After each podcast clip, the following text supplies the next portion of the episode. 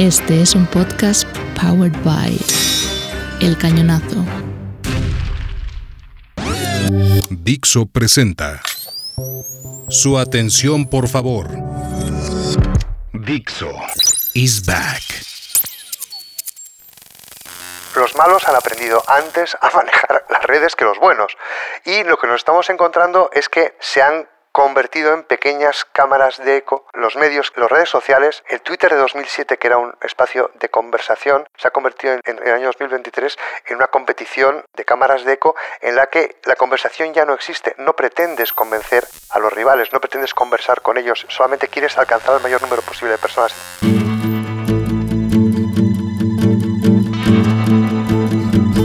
Su atención, por favor. Mi nombre es Roger Casas Alatriste y en este podcast conversaré con personas expertas en el mundo de la economía de la atención, ya sean creadoras, curadoras o consumidoras de contenidos.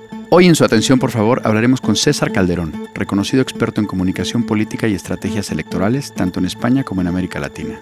César, vasco de Bermeo, se graduó en Derecho en la Universidad de San Pablo CEU y su pasión por la comunicación lo llevó a convertirse en uno de los impulsores del concepto de gobierno abierto en España.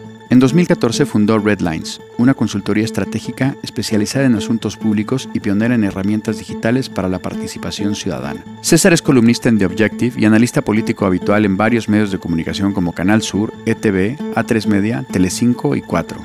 Calderón ha recibido múltiples reconocimientos por su trayectoria, incluyendo el Victory Award a la mejor campaña institucional con la campaña digital de la Unión Europea, el Ministerio de Educación de España y la UGT.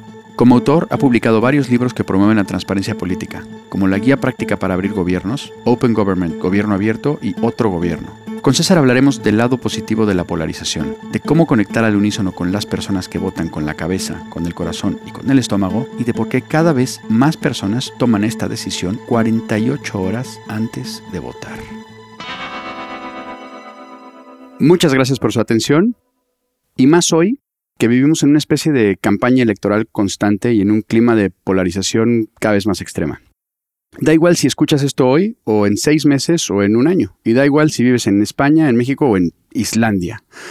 Eh, por esto hoy vamos a hablar sobre política desde el punto de vista de quienes recibimos los mensajes de los políticos todos los días.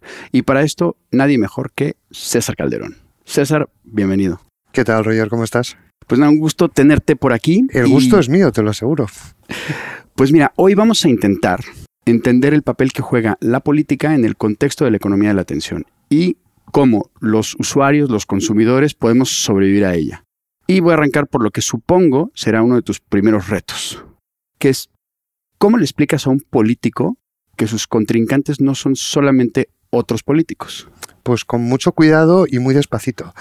Es decir, eh, venimos de una tradición política, la europea, en la que los partidos tradicionales estaban eh, absolutamente acostumbrados a ser las únicas estrellas durante el tiempo de campaña. Es decir, medios tradicionales, televisiones, radios, periódicos. Internet viene a romper ese monopolio y lo rompe con absoluta contundencia.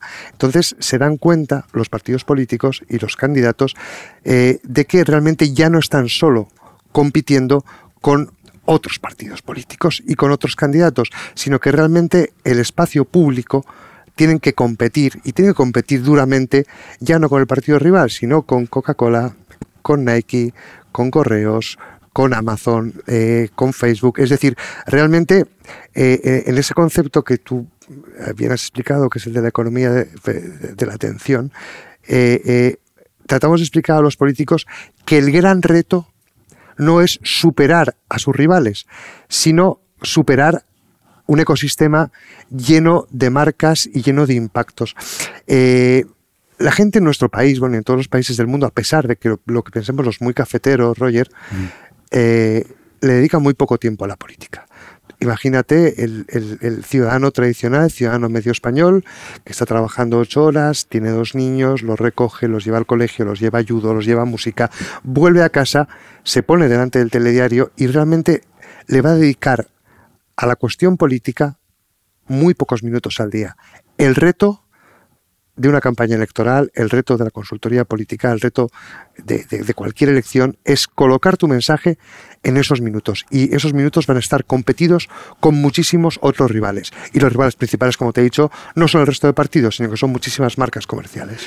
Y concretando sobre esos retos, ¿cuáles serían, digamos, los desafíos principales para tanto los políticos como sus estructuras, sus partidos, para captar y mantener esa atención del público? Pues en primer lugar, tener un mensaje atractivo. En segundo lugar, tener un mensaje adaptado. Y en tercer lugar, eh, colocarse delante de esa sociedad eh, de forma que sea comprensible. Es decir, los políticos en nuestro país y en todos los países hablan un idioma muy especial, que es el politiqués. ¿De acuerdo? Que es un idioma que, que se entienden entre ellos, pero cuando el ciudadano de infantería se enfrenta a esos mensajes, realmente entiende muy poco de lo que están diciendo. Nosotros pensábamos, siempre, los que venimos militando y los que estamos en política desde nuestra adolescencia, que mm, somos seres racionales y que por, el, por, el, por la razón, por el cerebro, vamos a llegar a la ciudadanía. No es cierto. No somos animales racionales. En realidad existen tres tipos de voto. El voto de cabeza, el voto de corazón y el voto del estómago. El voto de cabeza es el voto racional y muy poca, muy poca gente lo ejerce. Eh, hay otra gente que tiene el voto del corazón, el voto emocional y otra gente el voto, digamos, eh, el voto estomacal, ¿no? el voto de las, de las entrañas. Entonces, mm, realmente nuestro trabajo consiste en dar de comer a esos tres tipos de voto, no solamente al voto racional. Que debe ser complicadísimo tener ese, ese balance de dieta, ¿no? Sí, sí, sí, es, es, complicado, pero realmente también tenemos herramientas que nos ayudan a hacerlo. Es decir, la política ha dejado de ser terreno de la intuición. Nosotros, eh, como bien sabes tú, porque has participado en alguna campaña con nosotros, realmente basamos nuestras campañas en, lo que llamamos el, modelo Red Lines, que el primer paso siempre es científico. El primer paso son los estudios cualitativos que tú has visto, Roger, las encuestas que tú has visto, que nos dicen exactamente qué es lo que piensa la ciudadanía en base a los temas clásicos de campaña en, torno a los temas que van a decidir el voto. Y a partir de ese primer impacto construimos la reason why, que es la, razón por la que la gente va a votarnos, y después estructuramos la campaña. Pero, a ver, al final de cuentas, vivimos en la sociedad de la imagen y por lo tanto, yo que parece que es mejor tener candidatos carismáticos y characheros y de mirada cómplice que personas con preparación o con ideas muy potentes, ¿no? O al revés. Sí. Sí, o al revés. Te pongo un ejemplo. A ver. Eh, ¿Tú quién crees que resultaría un adversario formidable para un candidato como el que tú has definido? Donald Trump.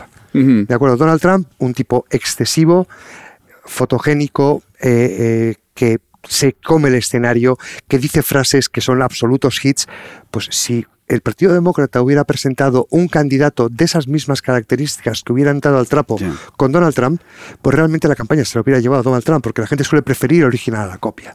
En cambio, los demócratas presentaron a un candidato que era todo lo contrario, un aparachic clásico del Partido Demócrata con muy poca telegenia, un señor muy mayor que realmente no competía en los terrenos que competía Donald Trump. Frente al candidato mediático, pusieron a un candidato eficaz. Y realmente de esa confrontación es donde ha surgido el, último gobierno del Partido Demócrata en Estados Unidos. Y que su gran crítica es ser aburrido. Sí, pero es que eh, a un candidato como Donald Trump solamente le puedes ganar un candidato aburrido. No hay otra forma, Roger. Mm. Un candidato que compita por la atención con un profesional, con una bestia de la atención, como Donald Trump, está abocado al fracaso. ¿Cuánto falta para que veamos un influencer en la mesa del Congreso de los Diputados? Yo creo que tenemos unos cuantos ya estamos, sí, Sí, sí, sí, sí, sí, sí.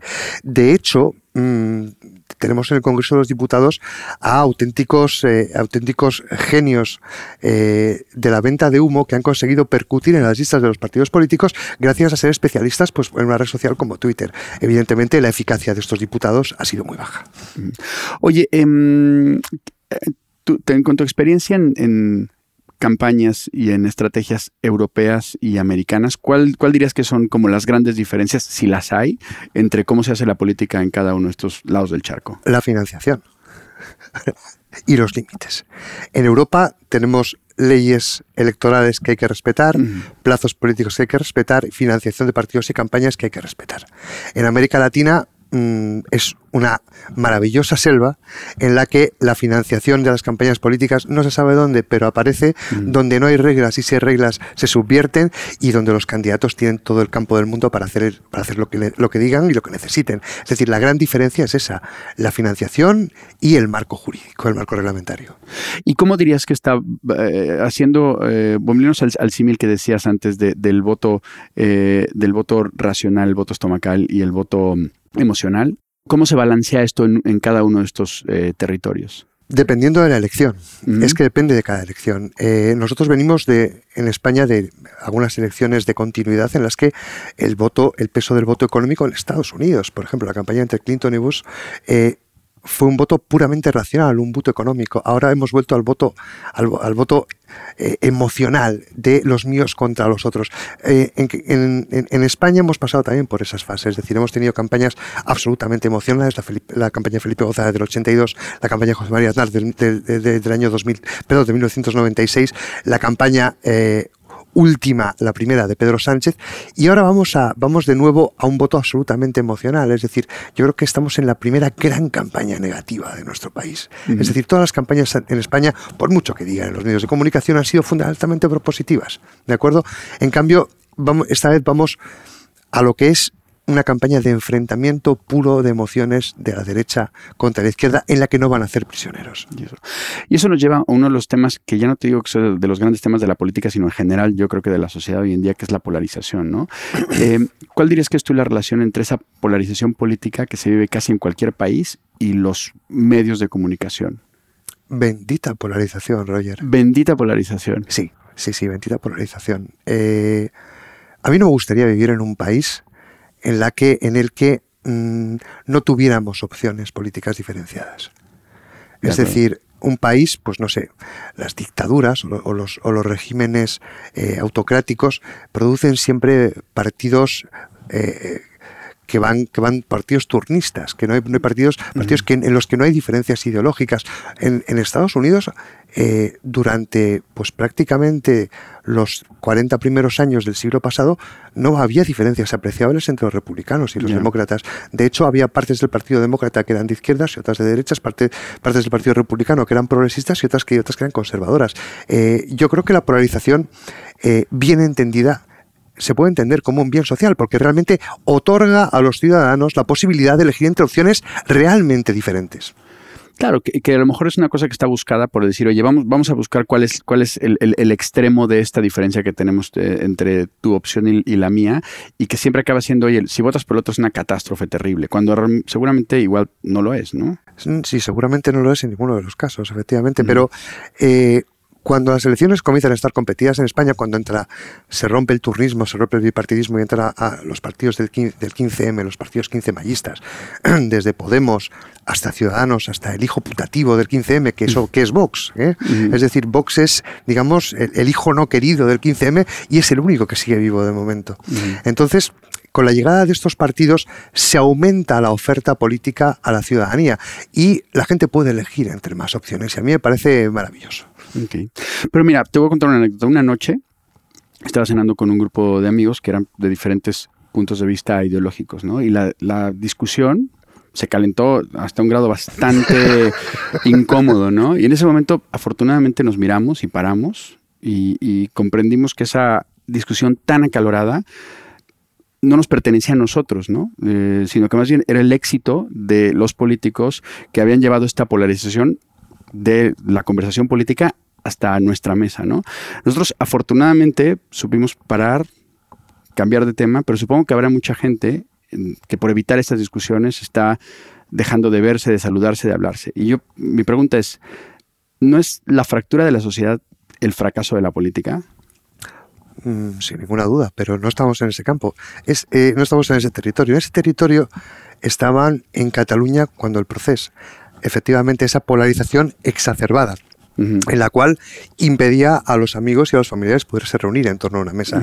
Es decir, eso sí es una polarización negativa. En cambio, eh, yo creo que en estos momentos eh, cualquier, cualquier familia de nuestro país va a tener en una mesa de Navidad desde gente que vota Podemos hasta gente que al primo Paco que es autónomo, que vota Vox. Sí. ¿eh? Y yo creo que eso no va a impedir el, el diálogo entre todos nosotros. Sí, son, son cosas que se dan como de forma cíclica, pero por ejemplo, historias muy parecidas a las que, a las que escuchábamos de, de que sucedían en Cataluña hace unos años también pasaban más o menos al unísono con las últimas elecciones presidenciales en México, ¿no? O sea, Sí. estaban eh, eh, los primos de Morena que no se podían hablar con los del primo, los primos del resto de todos los países porque literalmente se paraban de la mesa y se iban, ¿no? O sea, que eso, eso a mí, yo, yo de, de mis años mozos, Sí. no recuerdo que existiera. Eh, y menos mal que no había pistolas, ¿no? No, pero ese es el efecto AMLO. Es decir, lo que, lo que se produjo en tu país, en México, no fue un cambio político, ha sido un cambio de régimen. Ya, ya, ya. Es decir, eh, la primera vez que pierde las elecciones, el PRI es contra el PAN. Y el PAN lo que hace es tratar de sustituir al PRI. Y lo que sale de las tripas del PRI, que es AMLO, realmente lo que está intentando producir es un cambio de régimen dentro de México. Un cambio de régimen dentro del régimen, que al final es un PRI 2. Ya. es un PRI 2 que nace de las entrañas del monstruo. Sí, yo entiendo perfectamente que, mm, igual que en Estados Unidos, ahora el Partido Republicano está, pues, tremendamente dividido entre la- los, los más clásicos del Partido Republicano y después los nacionalpopulistas que se reúnen en torno a, a- a Donald Trump. Mm. Pero es que aquí en España pasa lo mismo, es decir, eh, la gente más clásica del PSOE histórico tampoco puede soportar a, lo- a los neopopulistas que están en torno a Pedro Sánchez, pero, pero mi impresión, en definitiva, Roger, es que lo pueden llamar polarización en los medios de comunicación. Yo lo llamo opciones. Yo, yo llamo que tenemos más opciones para votar y creo que eso siempre es sano para una sociedad. Lo podemos calificar extrema derecha, extrema izquierda, bien, vale, pero tenemos un sistema suficientemente sólido hablan de la mala salud de la democracia. Yo, yo hablo de la mala salud de hierro de la, de la democracia. Nuestra democracia en España ha soportado desde las movilizaciones del 15M frente al Congreso hasta la presencia de un país que hay, hay gente que, te- que, que- que de- que denomina de extrema derecha y que tiene postulados que lo son, como es Vox, y no se ha resentido. Seguimos teniendo elecciones libres, abiertas, democráticas, competitivas. eh, y sigue habiendo, y esa democracia, ese mal sistema político, ya ha sido capaz de producir mayorías del Partido Socialista, del Partido Popular, mayorías del PSOE, eh, gobierno de coalición del PSOE con, los partidos de extrema izquierda, y probablemente ha producido otros tipos de gobierno ahora, con lo cual parece que no estaba mal pensado del todo, ¿verdad? Totalmente. Y ahora que hablas de la movilización, eh, me gustaría hablar de, de- de tus especialidades, que es el tema de los medios digitales. ¿no? Fuiste una de las primeras personas que se dedicó al tema de la estrategia política basada o, con, o con un gran conocimiento, digamos, de, de los nuevos medios de los medios digitales. ¿no? Entonces quería preguntarte, ¿cuál es el rol que juegan las redes sociales y los medios de comunicación digitales dentro de la estrategia política? Es un canal más. Un canal más. Es un canal más. Es importante, pero es un canal más. Hace unos años, pues tú estabas allí, eh, discutíamos sobre qué iba a significar Internet eh, en el mundo público, en el mundo de los gobiernos, en el mundo de las elecciones, y éramos tecnooptimistas, ¿no? Pensábamos que realmente Internet iba, iba, iba a significar un punto de no retorno, un cambio hacia una democracia más participativa, hacia una democracia más real, hacia una democracia más transparente. Bien, no ha sido así. Los malos han aprendido antes a manejar las redes que los buenos. Y lo que nos estamos encontrando es que, mm, bueno, mm, se han convertido en pequeñas cámaras de eco. La- los medios, las redes sociales, el Twitter de 2007, que era un espacio de conversación, se ha convertido en el, en dos- en el año 2023 en una competición eh, de cámaras de eco en la que la conversación ya no existe. No pretendes convencer a los rivales, no pretendes conversar con ellos, solamente quieres alcanzar al mayor número posible de personas. Entonces, las redes de, son un canal más en el que hay dos formas de trabajar. ¿De acuerdo? Los partidos que no saben de esto tratan de conseguir votos en las redes mediante campañas orgánicas. Claro. ¿De acuerdo? En cambio, los partidos que saben si esto, si saben de esto, lo que están haciendo es invertir en publicidad se- segmentada en redes sociales y si quieren reducir costes, están ya introduciendo, estamos ya introduciendo campañas di- eh, diseñadas a través de inteligencia artificial. Y, y nos han hecho también muy holgazanes, ¿no? Porque es más fácil dar un retweet que salir a la calle a una manifestación o y salir a la calle a votar directamente, ¿no? Sí, sí, el sofactivismo, ¿no? Sofactivismo. El sofactivismo. Cuéntanos de eso, por favor. El sofactivismo es que en, en las movilizaciones de- del 15M en el año 2011 eh, había mucha gente que pensaba que hacer un retweet era hacer la revolución Eh, y que estaban haciendo la revolución desde el, desde el sofá de sus casas. Bueno, yo creo que es una cosa que está súper arraigada, vamos. Sí, sí, sí. Lo que sucede es que la eficiencia de todo esto ya es mucho menor, Roger. Es decir, antes los medios de comunicación miraban las redes sociales como una novedad y conseguir un hit, conseguir un, un, un, un, un tweet muy retuiteado con una pieza, aunque fuera muy, muy elaborada, realmente permitía que esa pieza llegase a los medios de comunicación. Ya no pasa eso. De acuerdo. Ya no pasa eso. Tenemos, tenemos un amigo común, Santi Arias, que ha definido eh, eh, las nuevas estrategias de vídeos de contraste, los famosos vídeos negativos, eh, eh, caracterizándolos como las dos formas de reproducción, ¿no? de, de los mamíferos y de los insectos. Bien, A ver. bien. Antes estábamos en, eh, no sé si se llama Y, la forma que son los mamíferos que tienen una sola cría que la cuidan hasta que llega mayor. ¿De acuerdo? Eso- esa es la comunicación tradicional. Sí. ¿De acuerdo? Hacemos un gran vídeo electoral, lo colocamos en las redes y lo alimentamos hasta que sea un hit. Bien, esto ya no funciona. Ahora vamos al modelo X, que es el de las arañas. Y por eso lo llamamos lo de los vídeos araña, que es la producción de muchas pequeñas producciones muy baratas que se sueltan a los medios, se sueltan a las redes con la esperanza de que alguna de ellas llegue a producir el hit. Entonces, es la estrategia Y contra la estrategia X. Ahora, para esto necesitas o muchísimo presupuesto o un gran conocimiento de herramientas de inteligencia artificial y demás, ¿no? Sí, y además necesitas, al final nos estamos dando cuenta de que mm, la producción es una coiné, ¿de acuerdo? Es decir, mm, lo que es importante es tener los canales de aceleración. Es decir, necesitas, antes con una buena producción llegabas. Ahora, si no tienes buenos canales de aceleración de esos contenidos, no puedes llegar nunca al gran público. ¿Quién coloca ya un vídeo en Twitter? ¿Qué partido lo coloca para que lleguen a los medios de comunicación? Ninguno. Entonces, ahora la estrategia pasa por canales de pago, pues como es Meta, eh, y pues eh, por algunos partidos, yo creo que bastante poco informados, por tratar de poner a sus candidatos bailando en una aplicación financiada por el gobierno chino, que es una cosa que no voy a entender nunca. Absolutamente. Oye, ya eh, ahora tenemos, hem- hemos tenido como la, la- la perspectiva desde quienes piensan y quienes ejecutan las campañas, pero me gustaría ahora hablar un poco desde el lado de quienes las percibimos, quienes las encajamos y quienes acabamos tomando una decisión u otra a, partir de, de las propuestas, ¿no? Yo diría, ¿cómo, ¿cómo podemos aislarnos, digamos, de todo, el, de todo el ruido y entender lo que realmente nos está contando un candidato o un partido? O sea, ¿cómo podemos leer e interpretar los mensajes para poder tomar decisiones informadas? Vete a la mierda. Pero tú que, que esperes que yo te diga eso. Pues- no, no, no, yo me dedico a lo contrario. No, no. A ver, sí, hay una fórmula. La fórmula tradicional era ir a los programas electorales.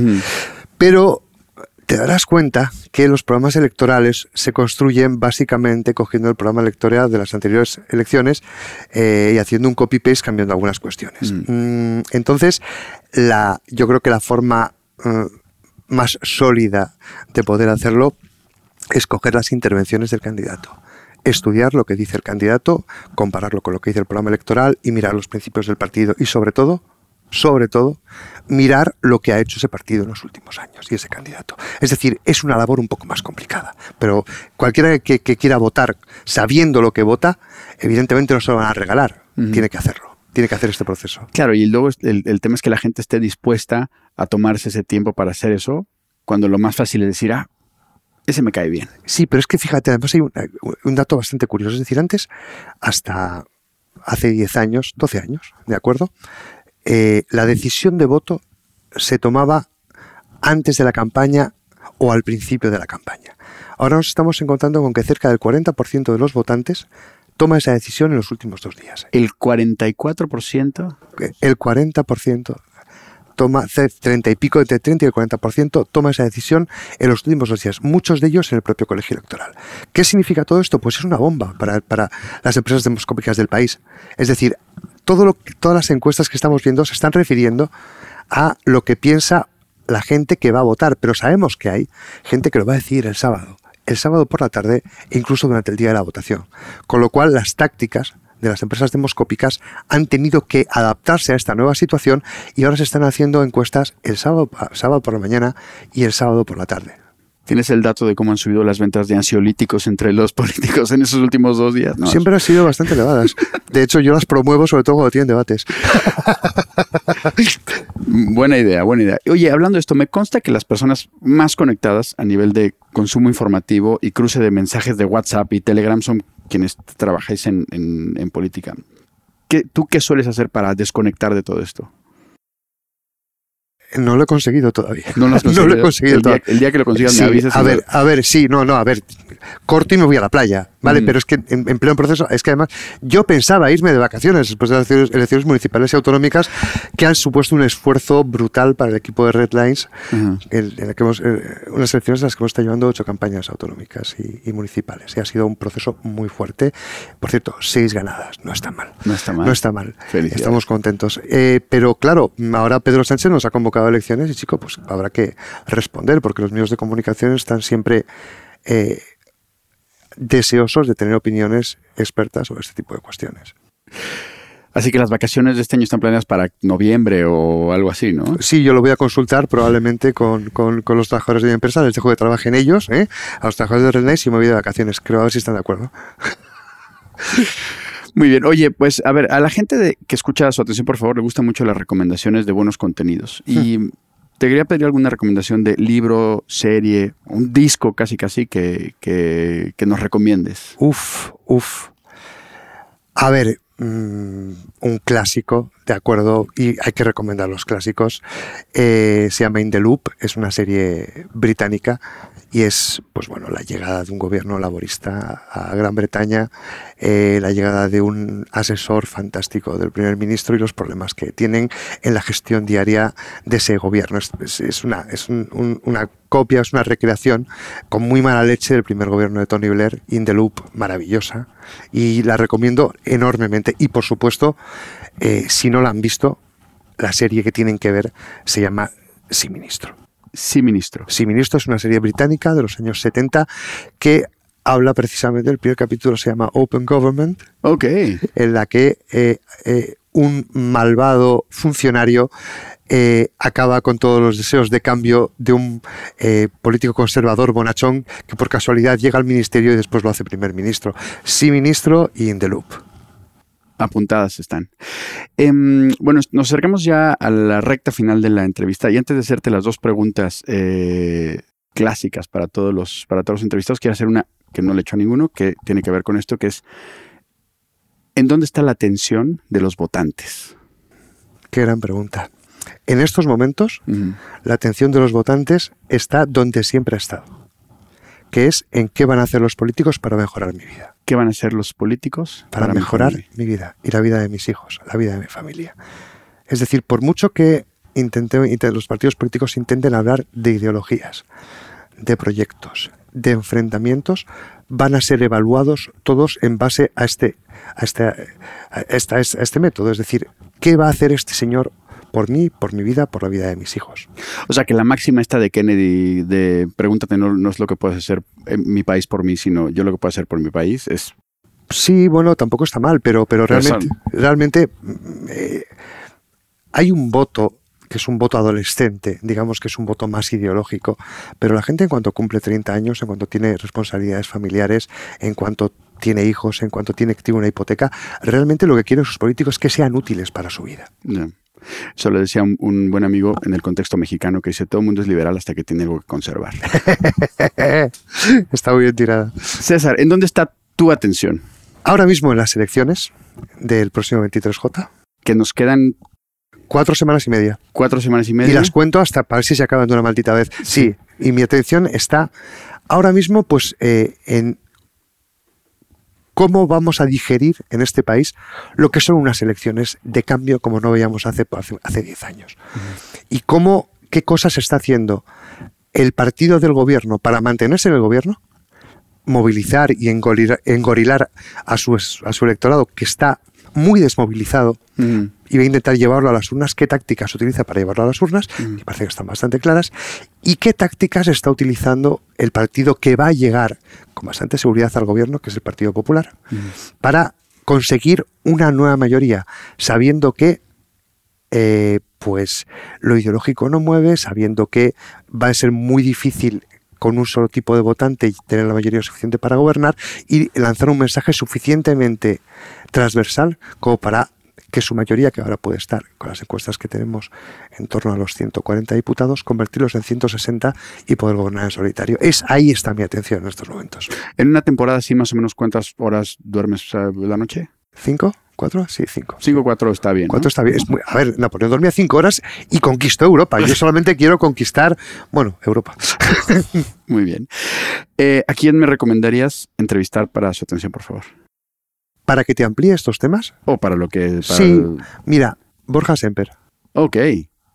Borja yo creo que te puede mm, ayudar a entender los esfuerzos que está haciendo el partido de la oposición por, llevar al- por llegar al gobierno atrayendo a un electorado transversal, no exclusivamente conservador. Bueno, a ver qué tal está su agenda. Vamos a intentarlo. Ok. Oye, César, pues muchísimas gracias. Como siempre ha sido un enorme placer conversar contigo y más ahora con esta mediación de unos micrófonos. Ha sido un verdadero placer, Roger. No nos veíamos hacía mucho tiempo y hay que verse más. Absolutamente. Y para todas las personas que nos están escuchando, muchas gracias por su atención. Esto ha sido su atención, por favor. Si te gustó esta conversación, sigue el podcast y dale a la campana para estar al tanto de los nuevos episodios en los que hablaremos con las voces más relevantes del mundo de la economía de la atención. ¿Quieres proponernos alguna entrevista o que toquemos algún tema en especial en este podcast? Envíanos tus sugerencias a través de las redes sociales de El Cañonazo o a info@elcanonazo.com. Este podcast ha sido posible gracias a Dirección de producción Manfredi Giannone. Producción, redacción y comunicación Amparo Vega y Marcos Párraga. Tema musical Iván Raimores y Roger Casas Alatriste. Voz del audiólogo Silvia Serrano. Diseño de audio y postproducción Dixo. Diseño gráfico Banff Creative Studio Clara Martínez e Isa Valdés. Idea original y dirección Roger Casas Alatriste. Este es un podcast powered by El Cañonazo. Te espero en el próximo capítulo de Su Atención, por favor, y como siempre, muchas gracias por escucharnos.